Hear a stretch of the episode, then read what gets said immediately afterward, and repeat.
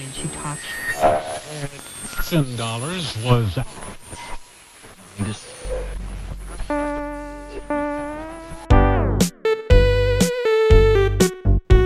Bienvenidos a Life Steps, romper barreras contando experiencias.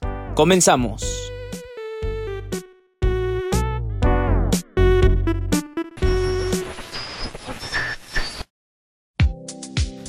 Y bueno, sean bienvenidos a este primer programa. Buenas tardes, noches, días, lo que estén haciendo ahorita que están escuchando este podcast. Nosotros somos Giancarlo Blanco. Su servidor Alejandro Mesa. y Gustavo Fuentes. Y bueno, este programa que es Live Step, Alex nos contará un poco más al respecto. Alex, cuéntanos de dónde sale esta idea, este, esta semilla de comenzar este programa de Live Steps, por qué inicia, cuéntanos al respecto. Claro que sí, amigo. Este, pues básicamente es, la idea es para hacer un podcast en el que podamos nosotros, de decirlo de una manera, impulsar el talento nacional, de apoyar a la gente que a lo mejor no tiene la idea de cómo hacer ciertas cosas. Y nosotros darles, pues básicamente una guía, una guía de vida, los caminos a seguir, con expertos en el tema. Expertos no queremos que sea de la edad, sino más por experiencias. Entonces, es la gente que traemos, gente con experiencia, gente que ha vivido esto de, venga, de primera plana. Entonces, queremos nosotros transmitir esa experiencia, ese conocimiento a toda la gente, a todos los mexicanos, a toda la gente que nos escuche, para poder que logren sus metas, pero con siempre la cabeza en el suelo, ¿no? Entonces, este podcast es básicamente con dos grandes amigos que he tenido durante toda la vida, que ya se presentaron, que son Carlo Blanco y Gustavo Fuentes. En esta primera ocasión vamos a tener la oportunidad de entrevistar a Gus. Gus, algunos ya lo conocerán, este se fue a estudiar becado por béisbol a Estados Unidos, entonces este, queremos debutar nuestro programa pues con alguien de nosotros para que de poner el ejemplo en casa y eh, así lo haremos durante el seguimiento del programa con diferentes invitados que pues, nos puedan hablar de diferentes experiencias, diferentes países, diferentes lugares y pues espero disfruten, cualquier comentario, sugerencia siempre es bienvenida y adelante.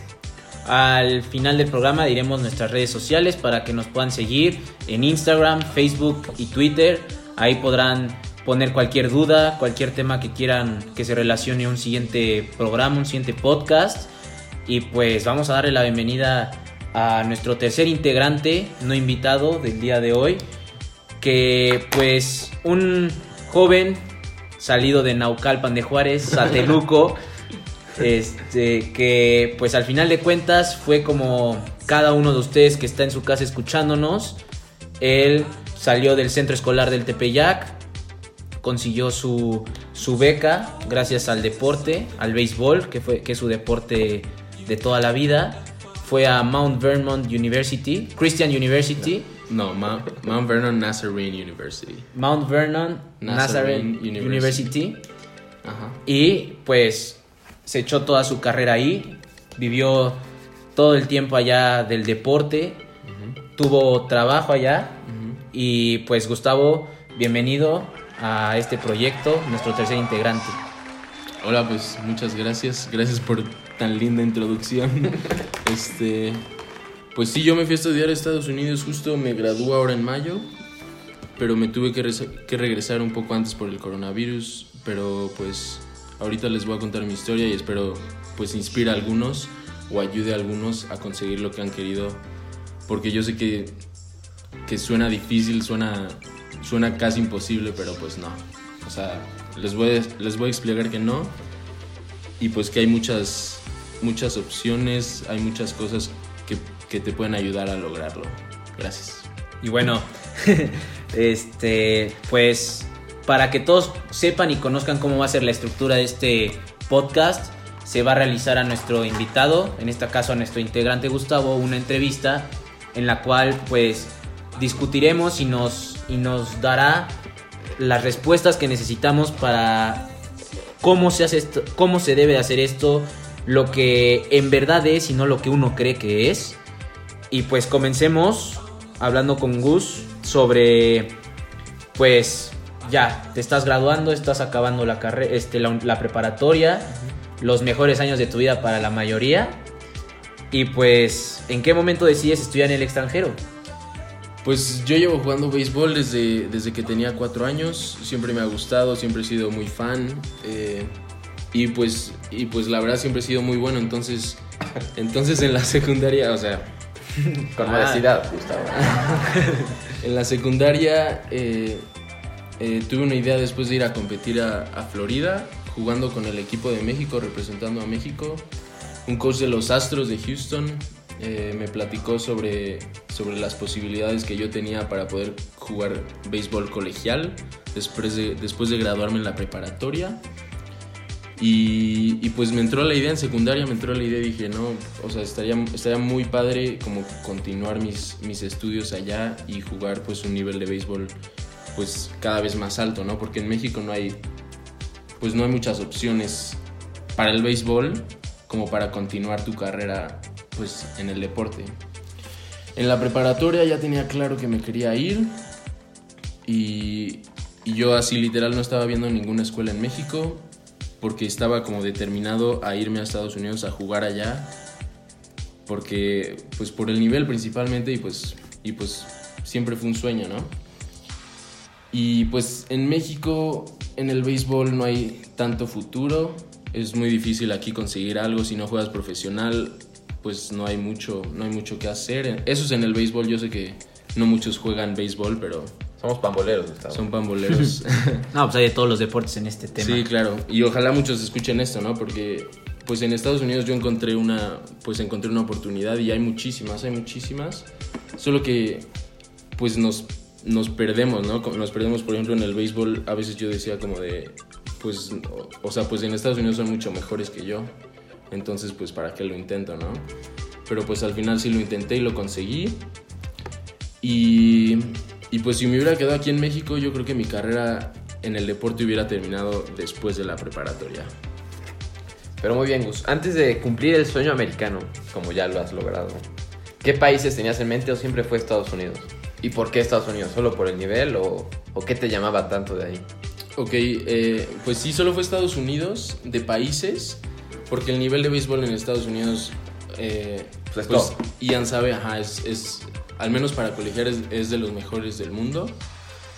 Eh, y pues no, no estaba buscando otros países, estaba, estaba viendo aquí en México como de segunda opción.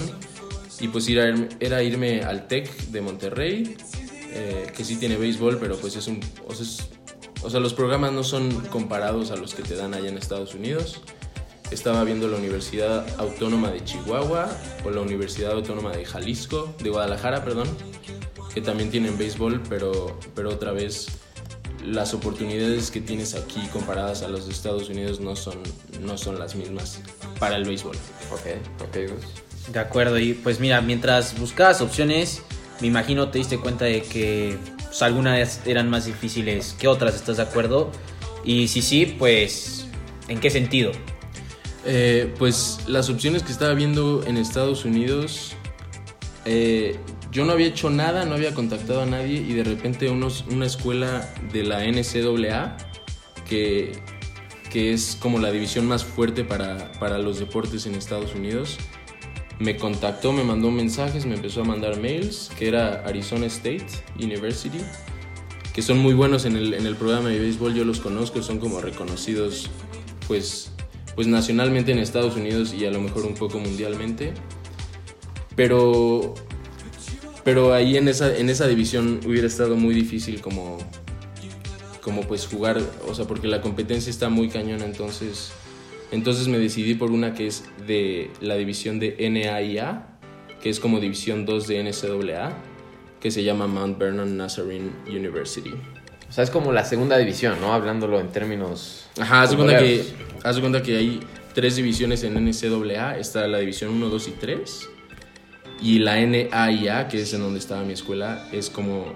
Es, es una división aparte, que es como si fuera división 2 de NCAA. O sea, es una, es una escuela con. Es una división, perdón, con buenas escuelas, buenas instituciones, buenos deportes, buenos programas que compiten muy bien, pero, pero los de división 1 son los que por lo general se hacen profesionales después de cierto tiempo.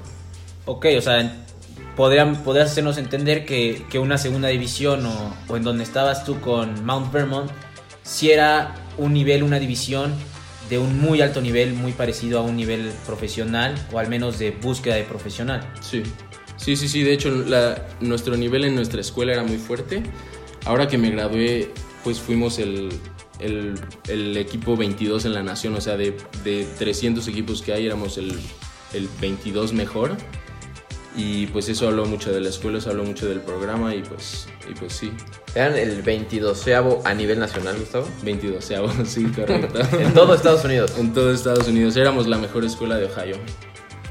Y ahora, Gus, entre todas esas escuelas que tú estabas este, pues, prospectando, ¿por qué elegiste Mount Perdón? O sea, ¿qué fue lo que te llamó? ¿Qué te hizo de voltear la cabeza a Ohio?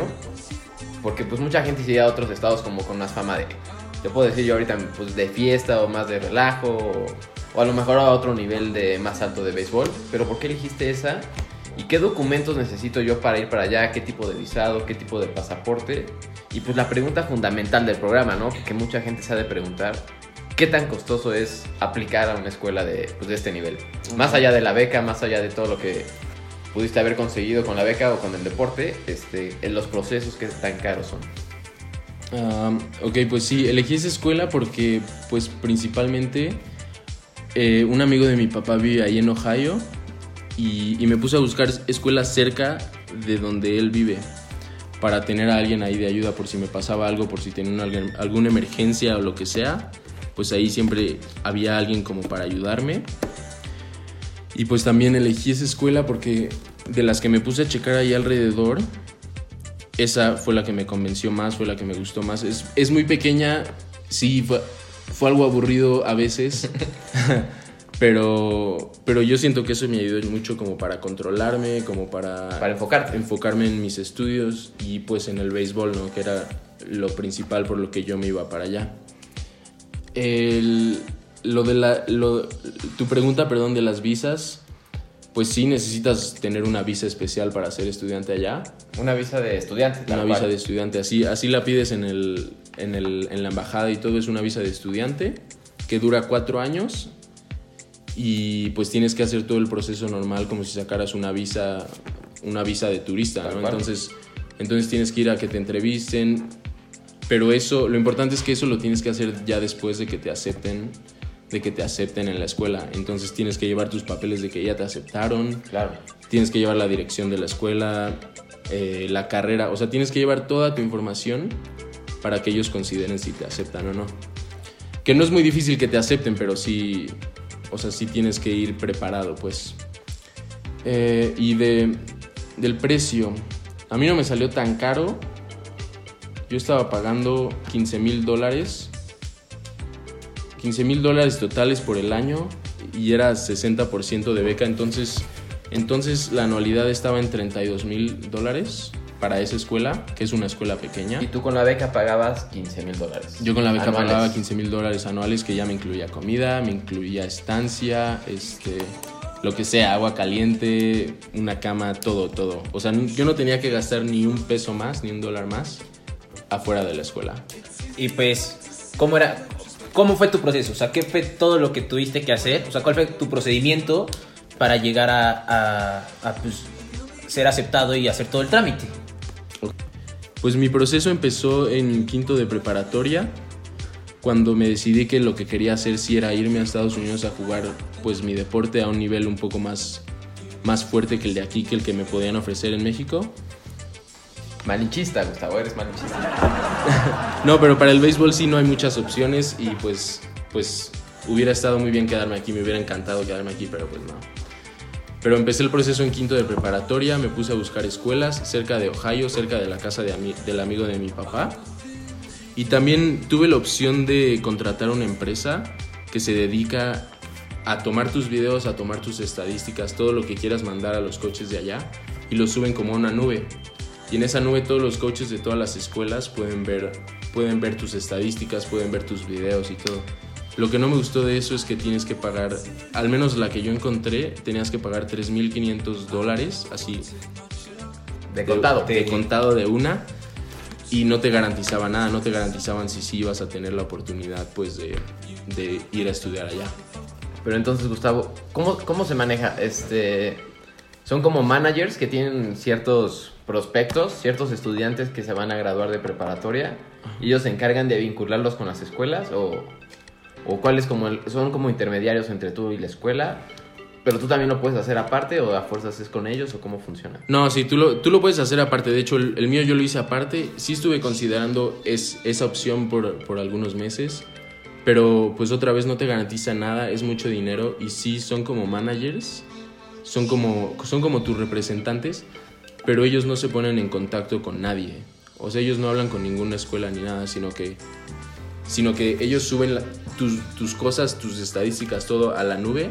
Y si la escuela te ve, ve, ve todo y les gustas, ellos, la escuela, ya te habla a ti personalmente porque pones ahí tu correo, ¿no?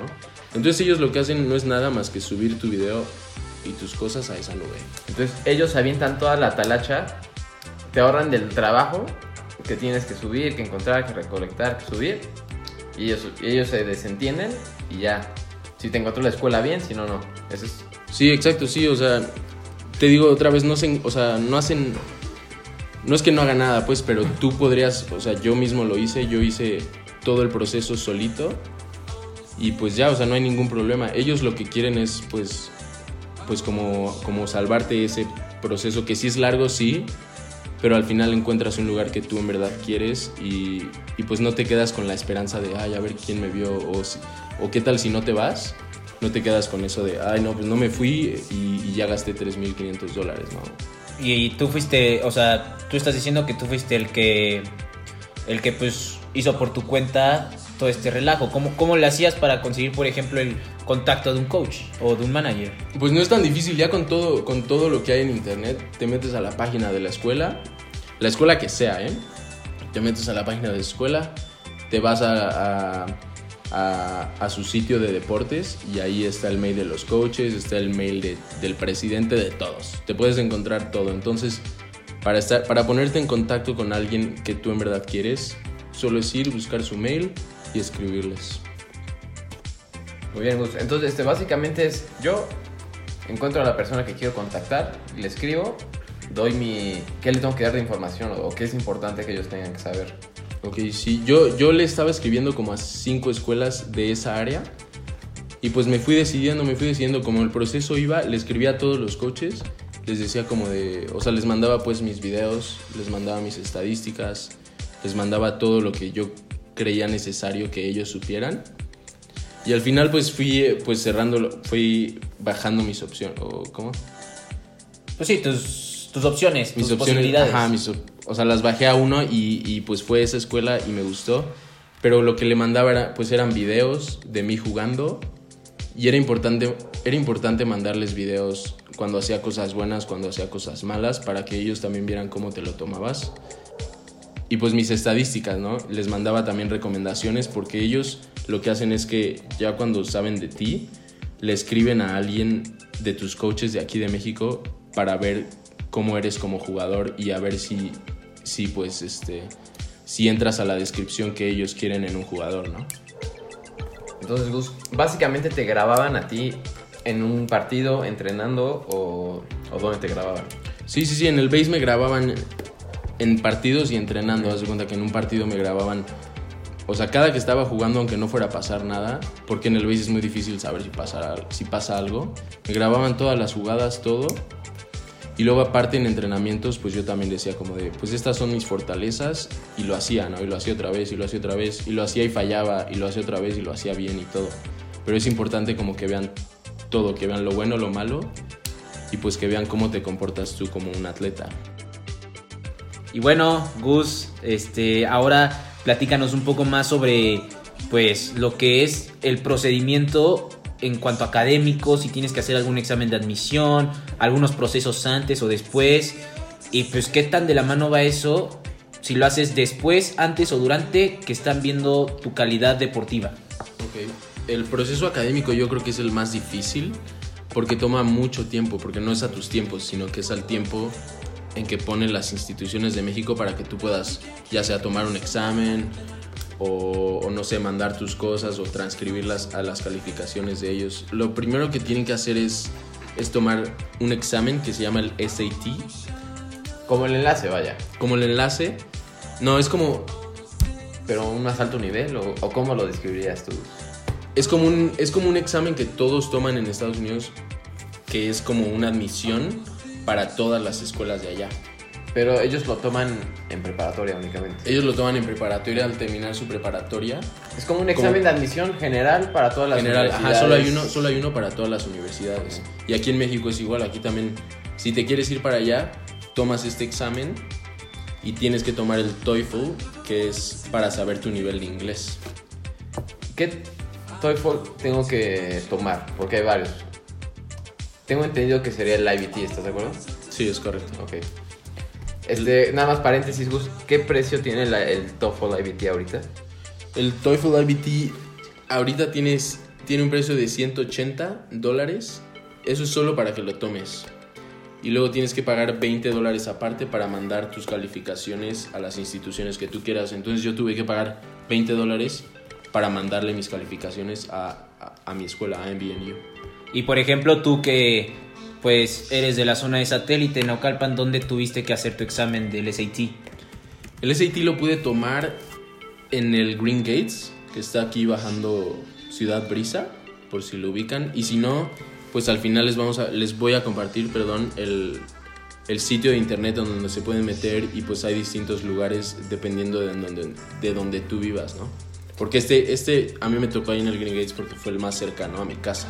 Ok, y, y qué tan... Durante, mientras estabas haciendo esto, ¿qué tanto hacías también de la parte deportiva? O sea, ¿ya, ya te habían aceptado por, tus nivel, por tu nivel deportivo? ¿O todavía no llegabas a esa parte? ¿Estabas durante haciéndolo? ¿Cómo? Sí, los tuve que hacer los dos al mismo tiempo. Entonces, al mismo tiempo que estás mandándole mails a los coaches, les estás mandando tus videos, te estás grabando pues casi todos los días entrenando, tienes que estar haciendo la parte académica. Entonces yo lo que hice fue, me estaba grabando y todo y al mismo tiempo estaba estudiando para el SAT, que es, que es el examen de admisión, que es, que es pues, pues es muy distinto a lo que tenemos aquí en México, entonces es difícil.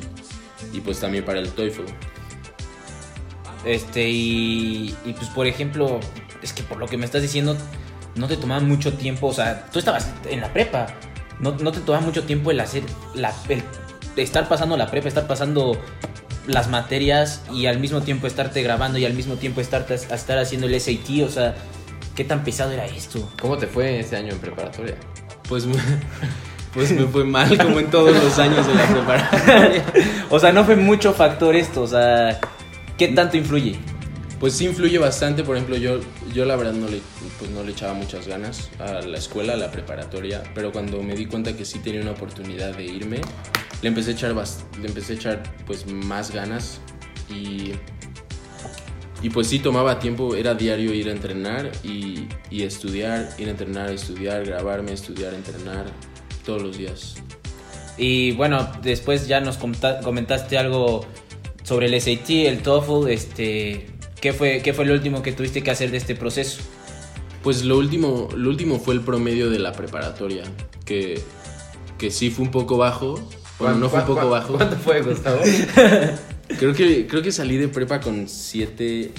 Salí con 78. ¿Y cuánto te piden? Porque pues, esa es otra pregunta muy seria que tenemos. Pues necesitas un promedio muy alto o con solo la habilidad que tienes para el deporte. No, sí te piden promedio. Bueno, es que no es que te pidan promedio. Por ejemplo, si eres un atleta muy bueno, te van a jalar como sea, ¿no? O sea, las estrellas tienen preferencia. Ajá, exacto. Y, Tú eres terrenal. O sea, pero eso para que. Ajá, yo era terrenal. Pero eso para que. O sea, tienes que ser una estrella. Ellos tienen que verte y decir, no, este, este va a ser el próximo, no sé. Babe Ruth, Ándale. porque es el único que conozco. Ándale. O, o, o el chicharito. para los de fútbol, el chicharito. O un, Chaco Jiménez. un LeBron Sí. James para el básquetbol, ¿no? Sí, pero lo que te piden es, es 73 de promedio, que para ellos es una C. Eh, y yo tenía 78, que era una C, Más. C más, ajá. O sea, iba sobrado. Ajá, yo, o sea, o sea, era muy bajo, pues. Dijiste, ah, tranqui. Erudito. No, pues, o sea, si hubiera, si hubiera sabido esto, pues le hubiera echado muchas más ganas, ¿no? Pero, ¿qué Porque, beneficios? espera, porque, porque conforme al, conforme al promedio que tienes, te dan mucha más beca, ¿no? Entonces yo, o sea, yo solo tuve el 60% de beca, pero por ejemplo, si hubiera tenido un 85, un 90, me hubieran dado mucho más beca. ¿Es posible que te paguen a ti por estudiar ahí en su escuela? Si eres una estrella o tienes un promedio muy alto. No, allá no te pueden pagar. Pero- O sea, te pueden dar la beca del 100%, ¿Y plus? ¿Qué te No. darían de plus? ¿No hay plus? no hay plus. No hay plus, eso sí es, allá sí es, sí es ilegal y sí se castiga y todo.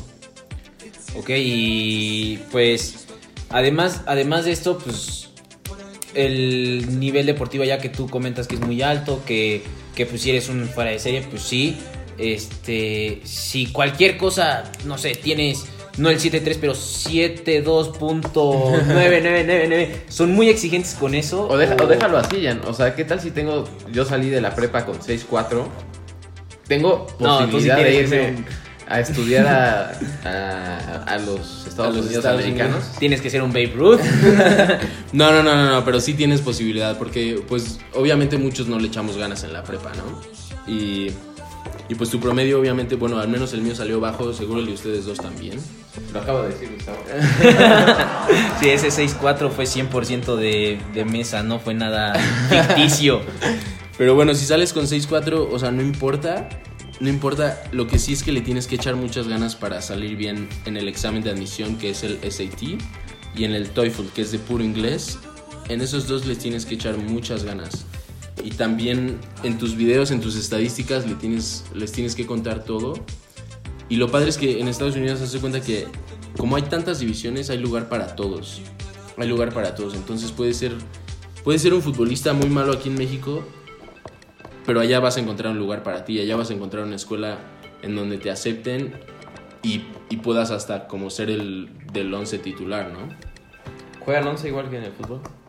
O sea, en el fútbol, estoy explicando el fútbol, Gracias. estoy explicando el fútbol Siguiente para que ustedes Gustavo. entiendan. No, esta era, era una referencia para, para en cuanto al fútbol se refiere. Pero pues, Alex, tienes una siguiente pregunta que hacer. Una muy importante es, Gustavo, ¿cuánto tiempo se tardan a ti en darte noticias de que te aceptó o te rechazó la escuela? Una vez que tú iniciaste el primer trámite, ¿cuánto tiempo transcurrió en el que tú tenías noticias finales? En lo que empezó el primer trámite, yo creo que se tardaron un poco menos de un año, como nueve meses yo digo. Pero en lo que, o sea, en lo que ya elegí esa escuela, en lo que ya me enfoqué 100% en esa escuela, se tardaron seis meses en darme, en ya mandarme como mi tarjeta de aceptación, mi, sí, mi certificado de aceptación. Digamos más o menos si tu proceso y todo esto lo empezaste a hacer en enero, las respuestas te las dieron hasta, En junio. hasta junio, que, Sí. y más o menos entrabas en... Sí, yo, yo de cuenta que lo que hice fue, empecé mi proceso en, por ahí de junio, de hecho, y me aceptaron ya bien en diciembre. Y me aceptaron en diciembre del 2015, empecé la escuela allá en... En julio, En de julio, agosto agosto. del 2016, ¿no? se- no, en septiembre del 2016. Me aceptaron en diciembre de 2015, empecé en, en septiembre de 2016. Entonces, ellos inician clases en septiembre. En septiembre. Septiembre, no es en agosto como en los México. Septiembre, pero empiezan el 30 de septiembre. Ok, ok. Ok, y bueno, pues ahora tú que nos coment eh, que pues ya estábamos comentando sobre el tema si es costoso o no, pues yo creo que también como dijo Alex es una duda que muchos tienen en cuanto a las referencias que uno puede tener de México. Uno, mu- muchos pueden tener la referencia de lo que llega a costar una UP, una Ibero, Sí. una Náhuac, un TEC, VM, etcétera La bancaria, claro. la bancaria y pues dinos, es, es más caro que una escuela en México y, y pues qué tanta oportunidad de beca, si no es la deportiva, qué tanta oportunidad de beca puedes llegar a tener y de cuánto más o menos rondan las becas allá. Ok. Eh, eh, sí, eh, pues dependiendo de la escuela que quieras aquí en México, por ejemplo, obviamente, si quieres irte al poli, pues sí es más caro, ¿no? Pero si quieres irte a, a un lugar como el TEC, jugar fútbol en el TEC, jugar americano en el TEC, si te vas para allá, yo creo que sale por lo mismo. Y eso dependiendo de tu beca. Porque pues si tienes buen promedio, si eres buen atleta, obviamente te van a dar mucha más beca, ¿no? A mí me salió, a mí me salió como les dije ya hace rato en 15 mil dólares el año, que era aquí comparado como una, pues como una escuela, pues que sí es cara de México, pero, pero a mí ya me incluía todo, a mí ya me incluía comidas, todo, todo. Entonces a mí me salió muy bien el irme. Y, pero pues obviamente hay escuelas mucho más grandes que la mía, la mía era muy pequeña, que sí te cobran muchísimo más, muchísimo más, y pues no te conviene dependiendo de la beca que puedas conseguir, dependiendo de la beca pues del deporte, de la beca académica. Y las becas, o sea, las becas hay muchísimas, no tienes que ser un atleta para irte, ¿no? O sea, puedes conseguir una beca por promedio por, por tu calificación del SAT o del TOEFL. Y eso está padre porque también, o sea, hay muchas opciones y no sé, a veces siento que a los mexicanos nos, o sea, nos da flojera checar las opciones Sí, o claro. pues por eso existen las agencias que contratas para que ellos hagan todo, ¿no? Y te meten el colmillo hasta... Ajá, exacto. Son muy caras, entonces, entonces si tú checas, si tú checas las escuelas, hay muchísimas opciones, muchísimas, muchísimas. No importa si eres atleta o no, no importa si juegas béisbol americano, no importa si eres de natación o de tenis, lo que sea. O sea, tengo ya. promedio de 6-4 tampoco. Si tienes promedio 6-4, sí, o sea, con que le eches ganas, el chiste es echarle ganas en el proceso. En el SAT, o En sea, el me SAT. diciendo que el SAT es la base. El SAT es la base. Más allá de que tenga el TOEFL y mi visa. El to- es que el SAT es la el SAT y el TOEFL es la base. Tu promedio sí importa, sí, pero pues a mí tómenme como ejemplo mi promedio era muy bajo. Sí, digo, al, al final de cuentas, como, como en México, que muchas veces tu promedio no llega a ser el, ade- el adecuado, pero pues te encuentran formas en las que pueden llegarte a Sí, aceptar. exacto. Y, y eso, o sea, eso a mí me ayudó mucho porque yo en verdad pensé que no, que con el promedio que tenía no iba a tener una opción más que pues una escuela aquí en México o, o yo no iba a tener opción como de seguir mi carrera deportiva. Ahora, tú nos, tú nos estás comentando que, que pues todo esto te incluye comidas, que te incluye ya el hospedaje en la misma universidad y muchas otras cosas. Si no eres una persona que tiene esa, o sea, que no conseguiste la beca, pero quieres irte a estudiar, sí te sale mucho más caro que quedarte aquí en México en una universidad cara. Sí, no, ¿no, Gus? Sí, no, porque dependiendo de la escuela, sí. Como les digo, hay escuelas muy, muy, muy grandes y también hay escuelas muy, muy, muy chiquitas. Entonces, Un ejemplo como Mount, Mount Vermont. Mount Vernon sí es, un- es una escuela chiquita, pero es una buena escuela. Entonces, esa sí es cara, por ejemplo, esa para mí sí, a mí sí se me hacía muy cara. Pero, pero a comparación de escuelas de aquí de México, pues se me hacía bien. Exacto, porque ahorita estamos haciendo la conversión a. O sea, 20 pesos el dólar. Ahorita A está en 20. 25 casi. 25 al día de hoy, 25 de marzo, pero este, si, lo, si lo hacemos al cambio de dólares en 20 pesos, salen alrededor mensual 25 mil pesos. Que es prácticamente la gasolina de ir a la escuela más tus 20 mil mensuales aproximadamente. Y también en la escuela de aquí, por ejemplo, pagas estacionamiento, pagas segundo piso, pagas... Tu gasolina para ir para allá. Y pagas comidas. Y pagas comidas allá si te tienes que chutar todo el día, ¿sí? Ajá. Y más si eres foráneo, pagas renta. Exacto, sí. Y allá todo viene incluido. Allá, allá eres foráneo, sí, pero todo ya viene incluido. Ya pagas comidas, pagas, pagas hasta gimnasio.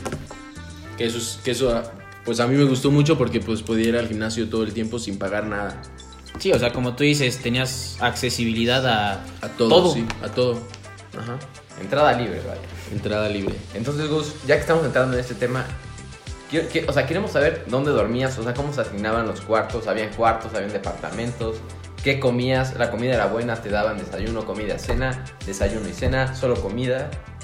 Este, ¿qué más? ¿Qué más nos puedes contar? La renta ya viene incluida en los 15 mil pesos. Entonces, Sí. este, Perdón, perdón. no, si, no. por ejemplo, como lo comentamos al principio, si te daba la accesibilidad para trabajar y si trabajabas, pues, como qué hacías o qué trabajabas.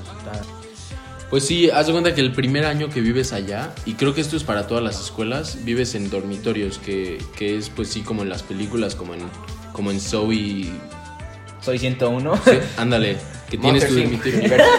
Monster. Sí, tienes tu cuarto, es un, es un edificio grande, tienes tu cuarto y lo compartes con alguien, y pues el baño es compartido. ¿con Eso cuántas personas compartes cuarto? con una persona. El primer año. El primer año, sí. O sea, bueno, sí, el primer año, pero lo que no me gustó del primer año es que el baño es compartido. Y Entonces tienes que ir a bañarte y ahí están todos. Ájale. Tienes que ir al baño y ahí están todos. Y pues siempre huele pues algo feo. no es Dios agradable quiera. compartir. No es agradable. Dios quiera no se caiga el jabón. y fue. y Pero pues- sí, pero espera, el segundo año, el segundo año ya, en, al menos en mi escuela, y creo que esto es para muchas escuelas, te mandan a un departamento.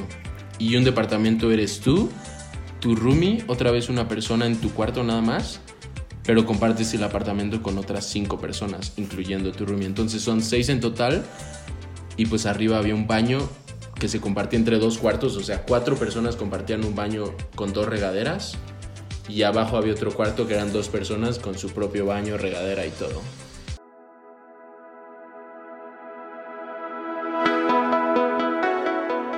No te pierdas la segunda parte de esta entrevista. A continuación, Life Steps, romper barreras contando experiencias.